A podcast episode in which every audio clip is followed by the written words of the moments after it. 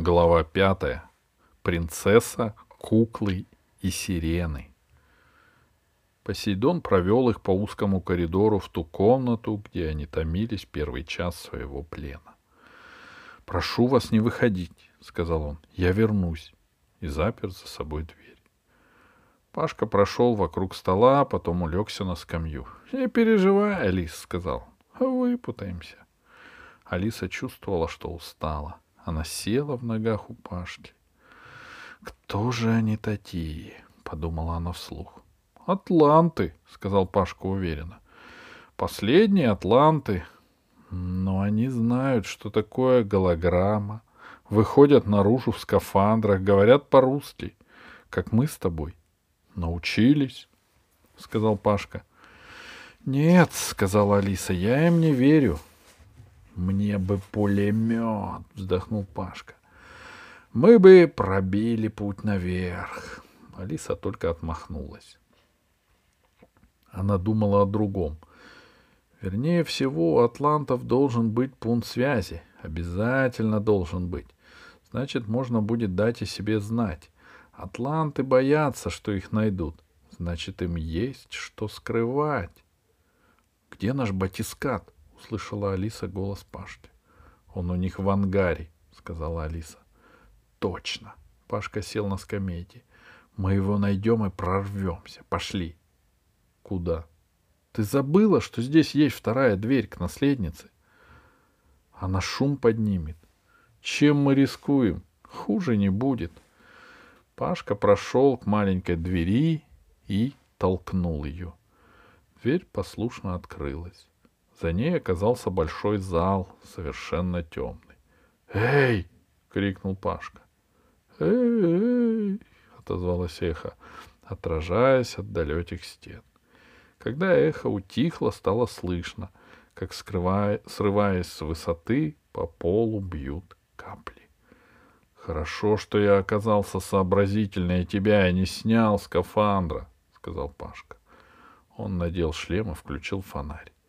Яркий луч улетел вдаль, но не нашел преграды, а рассеялся в темноте. — Вот это да, — сказал Пашка. — Откуда же приходила наследница? — Ау! — раздался голос справа. — Ау!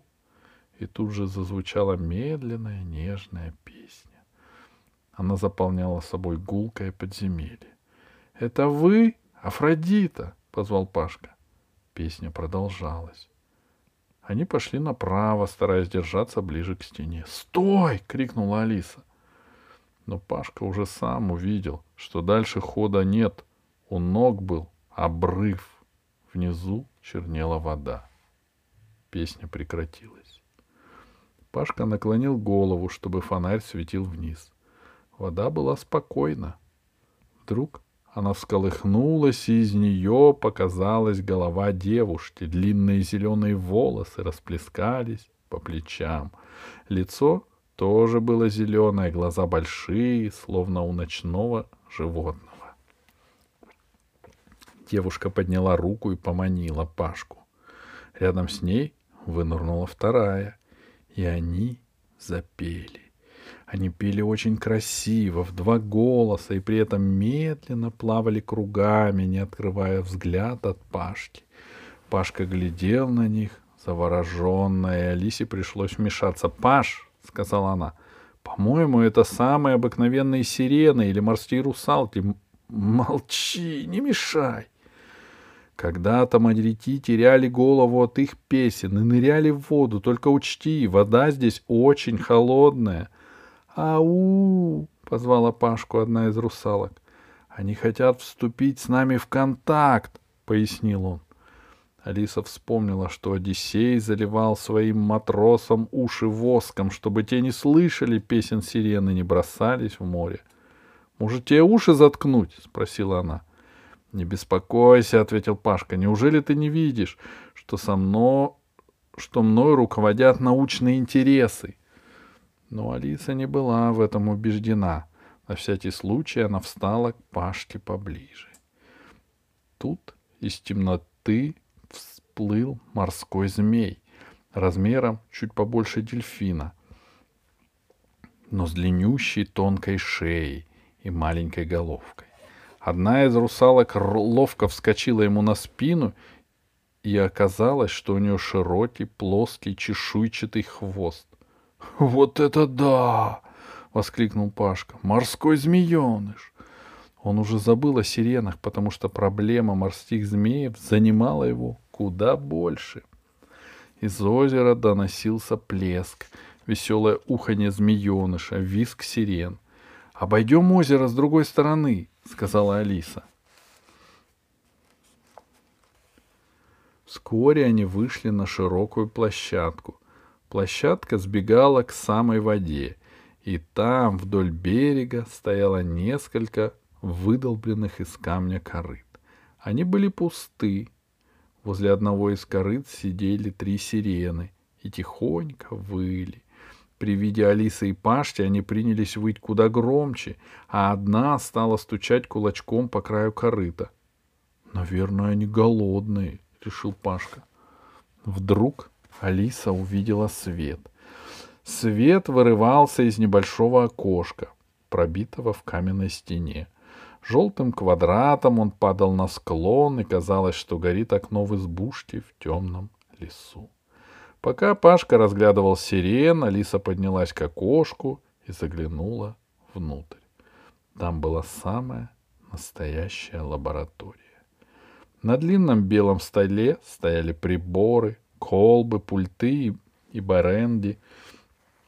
У одной стены был пульт с дисплеями, Вдоль другой тянулись стеклянные ниши за спиртованными обитателями морских глубин. Но с первого взгляда было ясно, что лаборатория находится в полном запустении. Приборы стояли в беспорядке. Большой электронный микроскоп зарос паутиной, а на окуляре сидел большой белый паук и чистил лапы. На полу валялись разбитые пробирки. В углу на красном-белом табурете сидел старик Гермес и мирно дремал, опустив голову на грудь. — Тише, — сказал Пашка Алисе, — пусть спит. Нам нужно скорее отыскать батискат. Но уйти не удалось.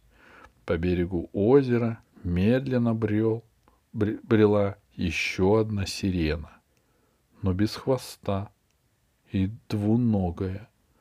Зеленые волосы скрывали лицо, а зеленое платье волочилось подолом по камням. В руке она несла бронзовый фонарь. Сирены при виде двуногой подруги отчаянно заскулили. Та зашипела на них, видно, приказывая молчать. Она кинула опасливый взгляд на светящееся окошко лаборатории. И тут заметила Алису с Пашкой. «Ой!» — сказала двуногая сирена — подобрала подол платья и, похоже, хотела убежать, но нога у нее подвернулась, и русалка неловко упала. «Бежим!» — сказал Пашка, — «а то сюда сбегутся!» Сирена громко рыдала знакомым Алисе голосом. Этот шум услышал старик, что спал в лаборатории. Он с трудом поднялся с табурета и побрел к двери. Алиса отчаянно отлично понимала, что нужно бежать, но ноги сами понесли ее к плачущей русалке. Она склонилась над ней, помогая подняться. «Афродита», — сказала она, — «вы ушиблись». «Зачем ты меня испугала?» — закричала на нее наследница. «Ты меня нарочно испугала, чтобы я упала!» «Вы ошибаетесь», — возразила Алиса. «Давайте я помогу вам подняться. «Нет, я никогда уже не поднимусь», — сообщила наследница сквозь слезы. «У меня сломана нога». «Пашка», — позвала Алиса, — «помоги мне». Пашка не отозвался. Алиса подняла голову. Над ней стоял старик Дермес. Он сказал что-то наследнице на своем языке, и та в ответ разразилась длинной визгливой тирадой. Она была так возмущена, что поднялась без помощи Алисы и принялась махать кулаками перед носом Гермеса. Зеленый парик съехал на бок. Старик тоже кричал на наследницу. Сирены выли и щебетали возле пустых корыт. Эти звуки поднимались усиленный эхом потолку подземного зала. И Алисе казалось, что она сидит на стадионе во время футбольного матча. Вдруг шум, как по команде, прекратился. Старик спокойно побрел свою лабораторию, наследница замолкла, словно ее выключили, и даже русалки сирены утихомирились. — Ты думаешь, я его испугалась? — спросила наследница у Алисы. Алиса нагнулась, подняла фонарь Афродиты, который, к счастью, не пострадал, и передала его женщине. И вовсе и не скрывалась от него, продолжала наследница. Я переоделась в русалку, потому что люблю изображать русалок. Иногда я даже с ними танцую на берегу. Где же Пашка? Тем временем подумала Алиса. Вернее всего, он воспользовался суматохой, чтобы продолжить поиски батиската. Это правильно, у него есть фонарь, а я пока узнаю побольше об атлантах. А вслух спросила. Почему же вы ссоритесь с Дермесом? А они здесь все из ума выжили, ответила наследница. Он ходит в эту лабораторию и говорит, что там работает. А все знают, что он только спит. Он же, он же сто лет как все забыл. И еще смеет кричать, что я мешаю ему ставить опыты. Старый дурак. Афродита подняла подол и стала рассматривать ссадину на коленке. «Так я и знала», — сообщила она Алисе, — «почти до крови. Когда я стану госпожой Атлантиды, я прикажу этого Дермеса казнить, он мне надоел. Пошли ко мне. Пошли. А где твой мальчик? Он мне нравится. Мальчик ушел по делам. У всех дела, капризно сказала наследница. Как только мне мальчик понравится, у него дела. Я ненавижу мужчин. Наследница сорвала криво сидевший парик, бросила его в озеро, и сирены, толкаясь и вереща, кинулись к нему. Их глаза хищно горели в полутьме. В мгновение ока они разорвали парик на клочки. «Они думают, что он съедобный!» — засмеялась наследница и пошла прочь от озера. «Они голодные?» — спросила Алиса, поднимаясь следом за ней. «Еще бы!» — сказала Афродита. «Что осталось в озере, то и едят. Скоро друг дружку съедят. Или змееныши их скушают. Или они змеенышей скушают. Все друг дружку едят. А почему их не кормят? Сами им мало, сказала наследница. Только Дермес иногда кормит, но он глупый, всех жалеет. Наследница остановилась у двери в лабораторию. Старик Дермес опять задремал. «Тихо, не разбуди!» — прошептала она. Мы через лабораторию пройдем, тут короче. Она подошла к стеклянному шкафу, в котором лежал свернутый спиралью стилет какой-то рыбы, и нажала на угол шкафа. И тот, страшно заскрипев чуть, сдвинулся в сторону. Наследница навалилась на него животом и позвала Алису. «Помоги, все тут заржавело, даже противно!» Они принялись толкать шкаф вдвоем, но он не поддавался. Наследница запыхалась и отошла. Потом схватила со стола микроскоп и запустила им шкаф. «Ты что?» — закричала Алиса. Но было поздно. Стеклянный шкаф разлетелся в дребезги. Стилет рыбы рассыпался на полу, а то, что недавно было микроскопом, расколотилось по каменному полу массой мелких деталей. «Ой!» — закричал с перепуга Дермес. «Наводнение! Обвал!» Он вскочил, опротянул табуретку, тянулся было бежать, потом сообразил, что случилось, и опечалился. «Что же вы наделали? Как теперь опыты ставить?» «Молчи, дурак!» — огрызнулась наследница, изо всего размаха ударила ногой по стойке шкафа. У того, видно, уже не осталось сил сопротивляться, и он упал, открыв проход. — Вот видишь, — сообщила Афродита, — С ним надо строже. Они все распустились. Кто? спросила Алиса, входя за наследницей в открывшийся проход. Там было темно, и бронзовый фонарь наследницы высвечивал занавески тряпки, свисавшие вокруг. «Все люди и все вещи», — сказала Афродита. «Когда я возьму власть, то приведу все в порядок. Все меня будут бояться, а госпожу Деру, если не успеет помереть, казню». «А что здесь было раньше?» — спросила Алиса. Ей надоело слушать, как тараторит глупая наследница. «Театр», — сказала Афродита. «Разве не видишь? Мне отец рассказывал. Я отсюда платье и парики беру» подводном мире было мало пыли. Только здесь, в этом проходе, ее скопилось столько, что запершило в носу, и запах был особых. Запах пыльных тряпок. Проход кончился небольшим обрывом. Внизу Алиса увидела несколько рядов кресел. Наследница тяжело спрыгнула вниз и поспешила по проходу между креслами. Алиса сообразила, что они спустились со сцены и оказались в зрительном зале. «Сколько вас здесь?» — спросила Алиса. «Много», — туманно ответила Афродита. «А раньше было больше». «Сколько?» «Ты всех видела».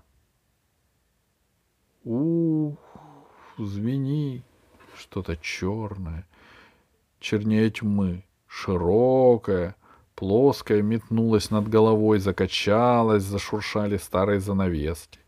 Алиса присела от неожиданности. — Не бойся, — сказала наследница, — они не кусаются. — Кто это? — Летучие собаки. Они тут живут? — А где же им жить? Ты их не бойся. Ты камеусов бойся. Наследница, пригнувшись, нырнула под низкую арку. И тут они оказались в ее детской. Когда-то там была театральная уборная. Вдоль стены шли узкие высокие зеркала в золоченных пышных рамах. Перед каждым был столик и небольшое вертящееся кресло. Кроме того, в комнате стояло несколько пышных, правда потертых и продавленных диванов, валялось множество ковров и звериных шкур, но больше всего там было кукол фарфоровые, тряпичные, целлулоидные, деревянные, в длинных платьях и коротких распашонках, с белыми, желтыми, золотыми, черными, рыжими, зелеными волосами, а то и вовсе без волос, с голубыми, серыми, черными, закрывающимися глазами и даже с пуговицами, пришитыми к розовому лицу. Одни куклы были как новенькие, другие истрепаны настолько, что трудно было угадать, какие они были раньше. Несколько самых больших кукол сидели в креслицах перед зеркалами, остальные занимали диваны, лежали на полу под стульями. Самая маленькая куколка сидела на подушке широкой, неприбранной кровати. «Тебе нравится?» — спросила наследница, зажигая светильники перед зеркалами. «Сейчас мы будем с тобой играть». Афродита суетилась. Ей очень хотелось, чтобы гости у нее понравилось. «Ты у кого-нибудь видела столько кукол?» — спросила она. «Нет, не видела». «Правильно, потому что я наследница престола Великого Царства. Сегодня я люблю вот эту». Афродита схватила с дивана деревянную, грубо сделанную большую куклу в синем коротком платье. Глаза куклы были нарисованы синей краской, а розовая краска со щек почти вся облупилась. «Нравится?» «Нравится», — согласилась Алиса. Надо признаться, что сцена была страшноватой. Пожилая, толстая, лохматая женщина прыгала по комнате, хватала кукол, совала их под нос Алисе и требовала, чтобы гостья восхищалась ими. «Откуда у вас столько игрушек?» — спросила Алиса. «Это все игрушки сверху», — сказала наследница. «Когда папа был молодой, он специально их искал. Больше всего собрал с утонувших кораблей.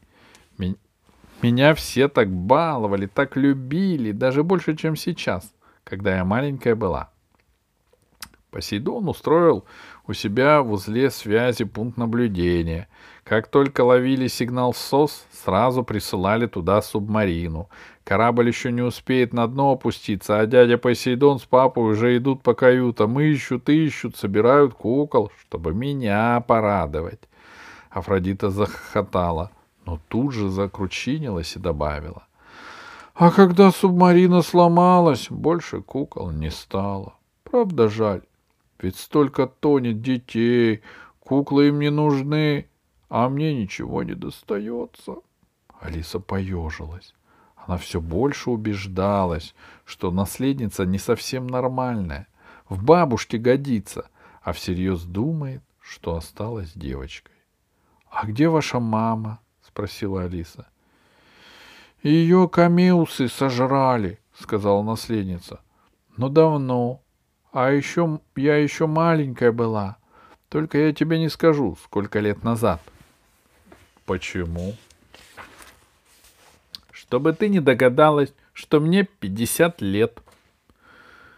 Или 40, а может 20.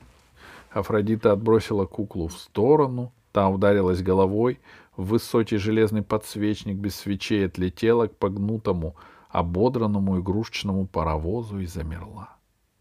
«Где сейчас Пашка?» — подумала Алиса. «Столько времени прошло, а я так ничего и не узнала». «Возьми эту куклу, она большая, за ней надо ухаживать», — сказала наследница и протянула Алисе лысую куклу, которая долго пробыла в воде. «Качай ее и утешай, а я сделаю нам с тобой постельку». «Зачем?» — спросила Алиса. «Я не хочу спать».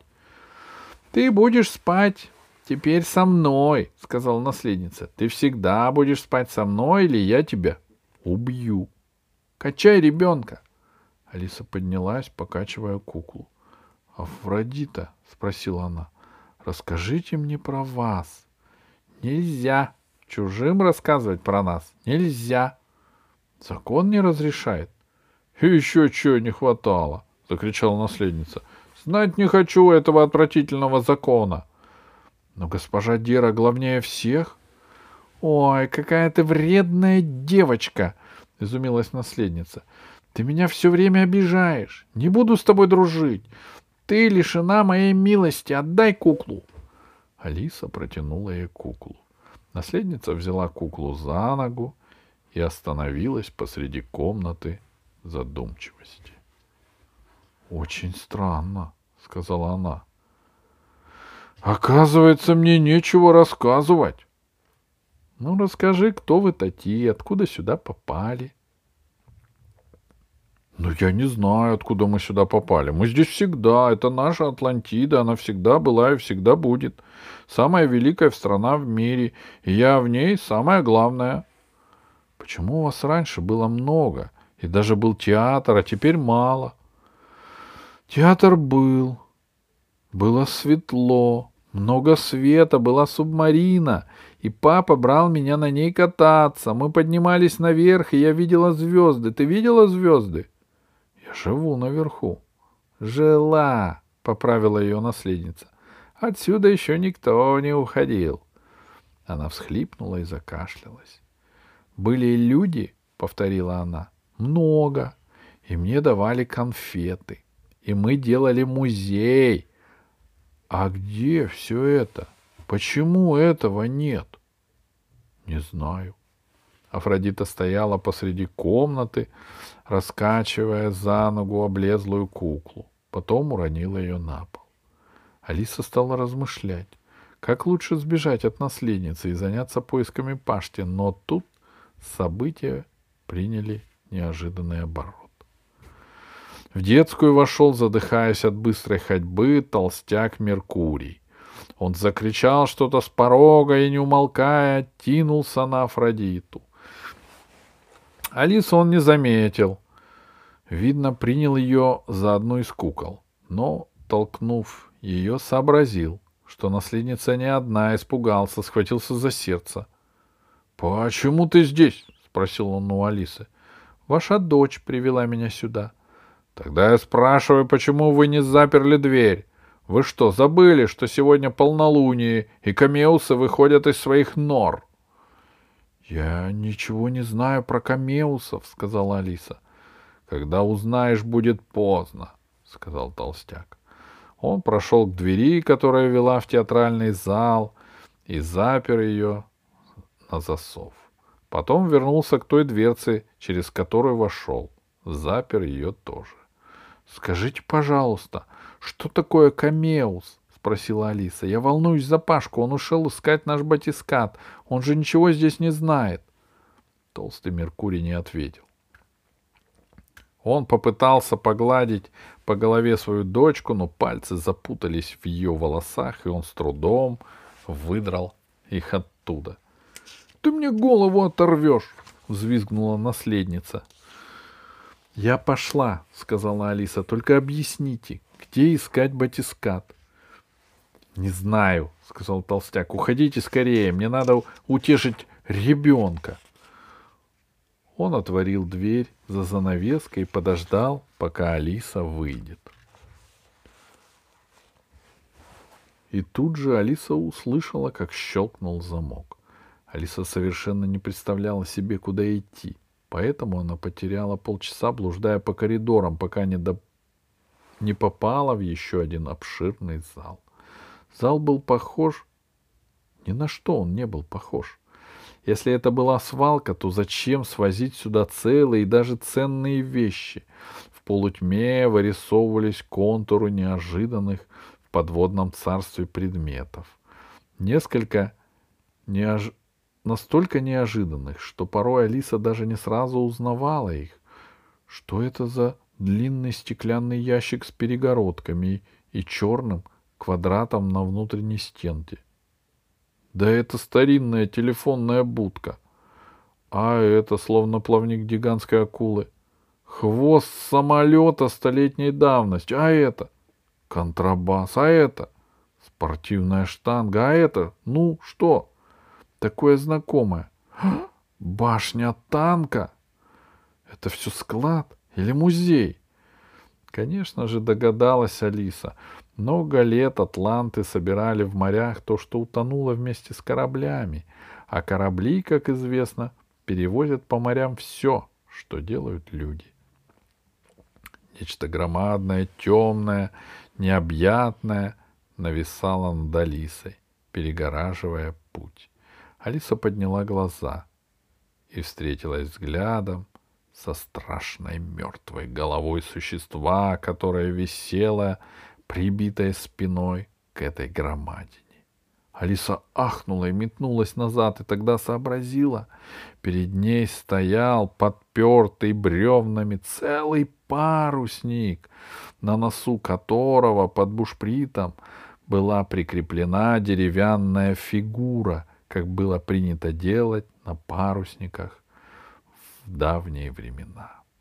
Борта парусника поднимались на высоту трехэтажного дома, и в темноте, уходя к невидимому потолку, тянулись мачты с обвисшими серыми парусами.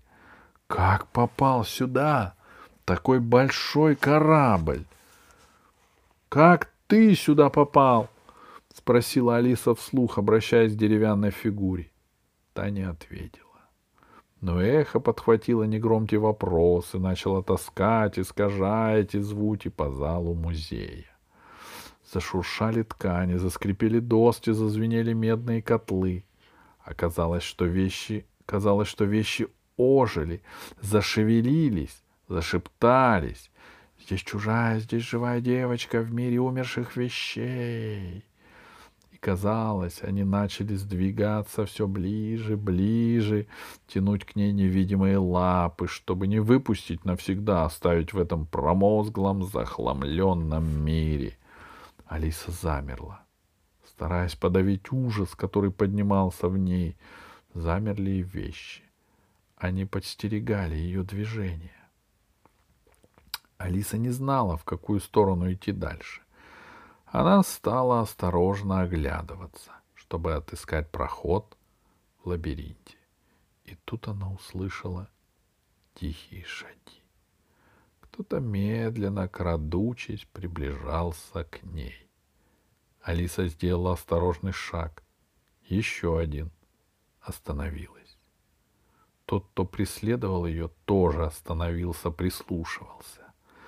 Звук в этом зале распространялся так причудливо, что нельзя было угадать, с какой стороны приближаются шаги. Скрипнула доска под чьей-то ногой, и снова нависла тишина, которая казалась более зловещей, чем любой звук. Стоять на месте и ждать, когда тебя поймают, было еще страшнее, чем куда-то идти. Алиса разглядела проход между кораблем и грудой ящиков и вошла в него. Единственный светильник, горевший как бы в воздухе над парусником, рождал длинные черные тени. Алиса шла все быстрее, стараясь ступать на ности, но даже самое слабое шуршание подошв разносилось, усиливаясь по музею.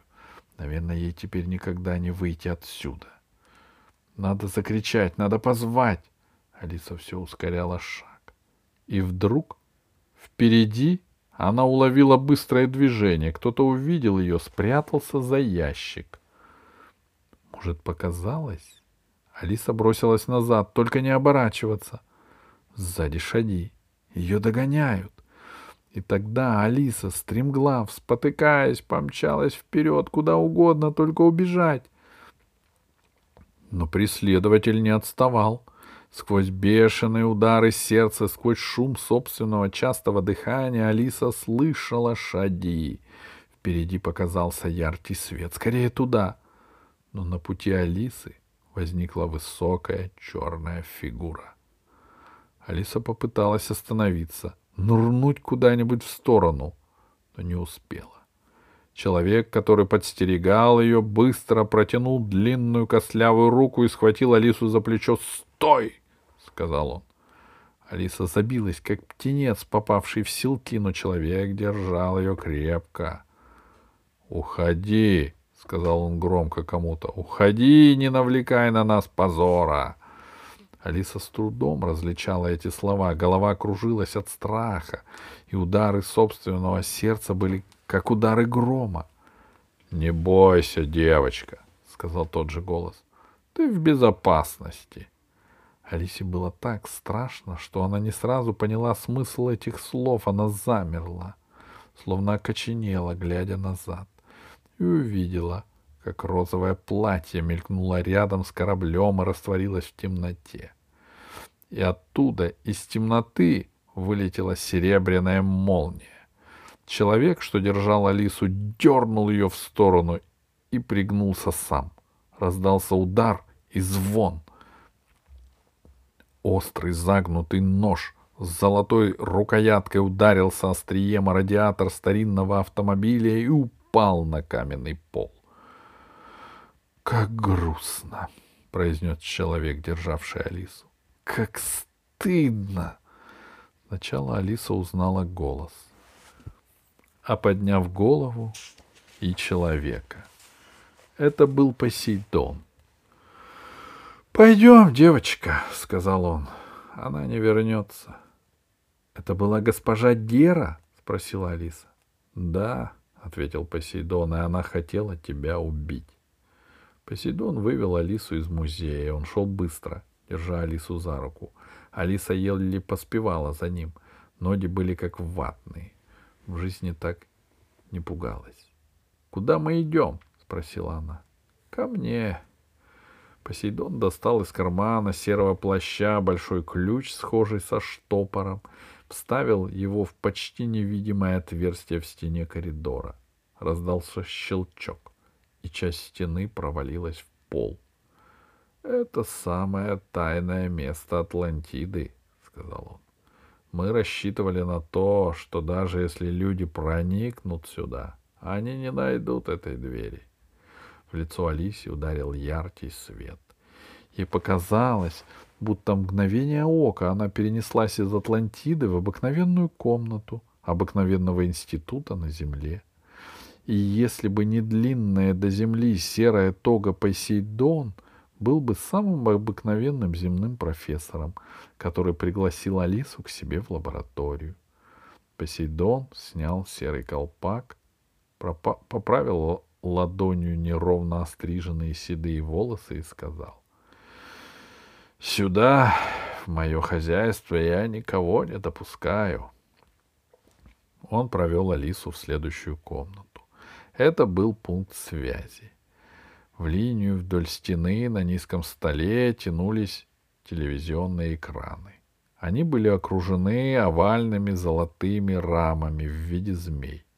«Сколько здесь змей?» — сказала Алиса. «Почему?» «Традиция», — ответил Посейдон. «Наследие Атлантиды. Атланты поклонялись великому змею». «Зачем эти экраны?» — спросила Алиса. «Это мониторы», — ответил старик. Он уселся в удобное вращающееся кресло и указал Алисе на соседнее. «Садись. У тебя, наверное, много вопросов». «Да», — сказала Алиса, — «у меня тысяча вопросов. Но сейчас меня больше всего беспокоит, где Пашка. Он побежал искать батискат и пропал. Раньше я не так боялась, а теперь очень за него волнуюсь. — Сейчас проверим, — сказал Посейдон. Он протянул руку и включил один из мониторов. По экрану побежали зеленые полосы, и Посейдону пришлось долго настраивать его, прежде чем картинка стала нормальной. «Все в небрежении», — вздохнул Посейдон. «Остался один механик, но ты же видела, в каком он состоянии. Вы имеете в виду Дермеса? У него очень плохо с памятью. И ослаб он сильно, его только и хватает на, что, на то, чтобы латать щели. На экране монитора был виден большой, плохо освещенный зал. Три его стены были каменными, а четвертая блестящая, гладкая, стеклянная. За ней плескалась вода. — Это ангар, — сказал Посейдон. — Там, за перегородкой, наша сломанная субмарина и ваш батискат. Сейчас ты увидишь. Посейдон нажал кнопку на пульте, и яркие прожекторы загорелись в том зале, пронзая толщу воды. Алиса увидела, что за перегородкой находятся два корабля. Один из них незнакомый, похожий на акулу. Второй — батискат. — Как видишь, — сказал Посейдон, — ваш корабль цел и в безопасности. — А где Пашка? — спросила Алиса. — Он должен будет сюда прийти, — сказал Посейдон. — Он уже час бродит по нашему городу. Вы его видели? Еще недавно он был в музее. Посейдон набрал комбинацию из цифр на пульте, и на соседнем мониторе появился длинный коридор. «Ой!» — воскликнула, воскликнула Алиса. «Это же Пашка!» В самом деле по коридору шагал Пашка. Он был в скафандре, шлем откинут на спину, вид серьезный и целеустремленный. «Он идет правильно», — сказал Посейдон. «Скоро будет у ангара. Не беспокойся». «Пойдемте к нему». «Не спеши. Ему сейчас ни- никто не угрожает». «А Герая его не найдет?» — спросила Алиса. «Не беспокойся. Мы его не выпустим из виду. А когда будет нужно, придумаем, как ему помочь. А сейчас нельзя помочь? Сейчас еще нельзя. Почему? У нас с тобой есть более важное дело, сказал Посейдон. Спасти Пашку — самое важное дело. Ты ничего не знаешь. Я еще мало знаю, сказала Алиса, но уже начинаю кое-что понимать. Что? Вы здесь как мастодонты, как вымершие динозавры. Я не знаю, сколько лет вы уже живете под водой, но, наверное, вас раньше было много, а теперь почти никого не осталось. Даже ваша девочка уже старуха. Вы меня извините, пожалуйста, что я так с вами разговариваю, но мне кажется, что вы все ненормальные. Почему вы не поднялись наверх? Вас очень хорошо встретят, у нас хорошая жизнь, вы будете лечиться в санатории и, может, даже писать воспоминания. Представляете, как интересно. Записки последнего Атланта. И по телевизору будете выступать. Я думаю, что вы много знаете. А если вы умрете от старости или ваш потолок рухнет, то все ваши знания пропадут. Посейдон слушал серьезно, склонив голову и чуть кивал, соглашаясь со словами Алисы. «Наша последняя субмарина», — произнес он, — «вышла из строя пятьдесят лет назад. Мы заточены здесь, мы пленники Атлантиды. Но теперь же все изменилось. Мы поднимемся в нашем батискате». Посейдон отрицательно покачал головой. «Ну почему же?» — воскликнула Алиса. «Не так важно, кто живет под водой, а кто на суше.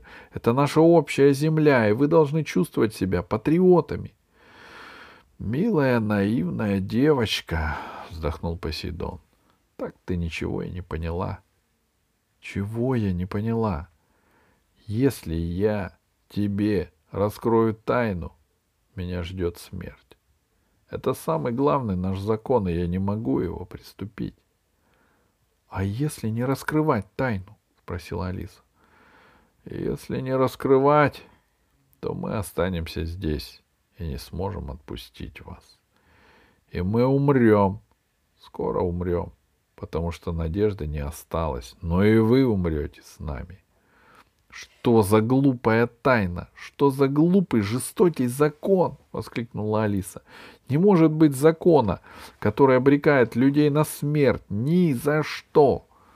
Твоими устами говорит разум, печально ответил Посейдон. Но я воспитан в почтении к закону, и тот, кто правит нами, ставит закон выше жизни. Розовая госпожа? Да, Гера. И какое она имеет право губить вашу жизнь? Я разговаривала с Меркурием. Он так переживает за свою дочь. И в самом деле, вы слышали, как она кашляет. Ей обязательно нужно на свежий воздух. Ее надо лечить, а она сидит здесь. Меркурий выжил из ума, сказал Посейдон. Мы как маленькая стайка старых скорпионов. Посейдон включил третий монитор и они увидели зал Совета Атлантиды. На троне кобри сидела Дера. В руке она держала черную шкатулку. «Так и знал!» — воскликнул Посейдон. «Она нас ищет!» Он ударил ладонью по ряду кнопок, и возник страшный шум, будто не в попад, без нот заиграл духовой оркестр. Алиса зажала уши. Посейдон поманил Алису за собой в небольшую нишу. Там жестом велел сесть на стул. Потом выключил свет. Лишь огоньки на пульте да зеленые экраны мониторов чуть освещали его лицо. Посейдон наклонил голову к Алисе. «Я не могу рисковать», — прошептал он ей на ухо. «Она не должна услышать». Голова Алисы раскалывалась от шума. «Я боюсь ее», — продолжал Посейдон. «Она убила многих, тех, кто хотел подняться к людям, тех, кто отказался ей подчиняться. Она безжалостна, в ней не осталось ничего человеческого». Губы Посейдона дрожали, голос срывался. «Я открою тебе тайну, потому что хочу, чтобы ты ушла отсюда», — продолжал он иначе Гера скоро уничтожит нашу станцию. Есть такой пункт в законе. Если спасти станцию нельзя, и угроза раскрытия неотвратима, начальник станции обязан ее уничтожить. Как только Дера решит, что надежды нет, она это сделает. Поэтому ты должна знать правду. И в темной нише, при невероятном неверном свете экранов под грозную нестройную музыку Алиса услышала историю Атлантиды.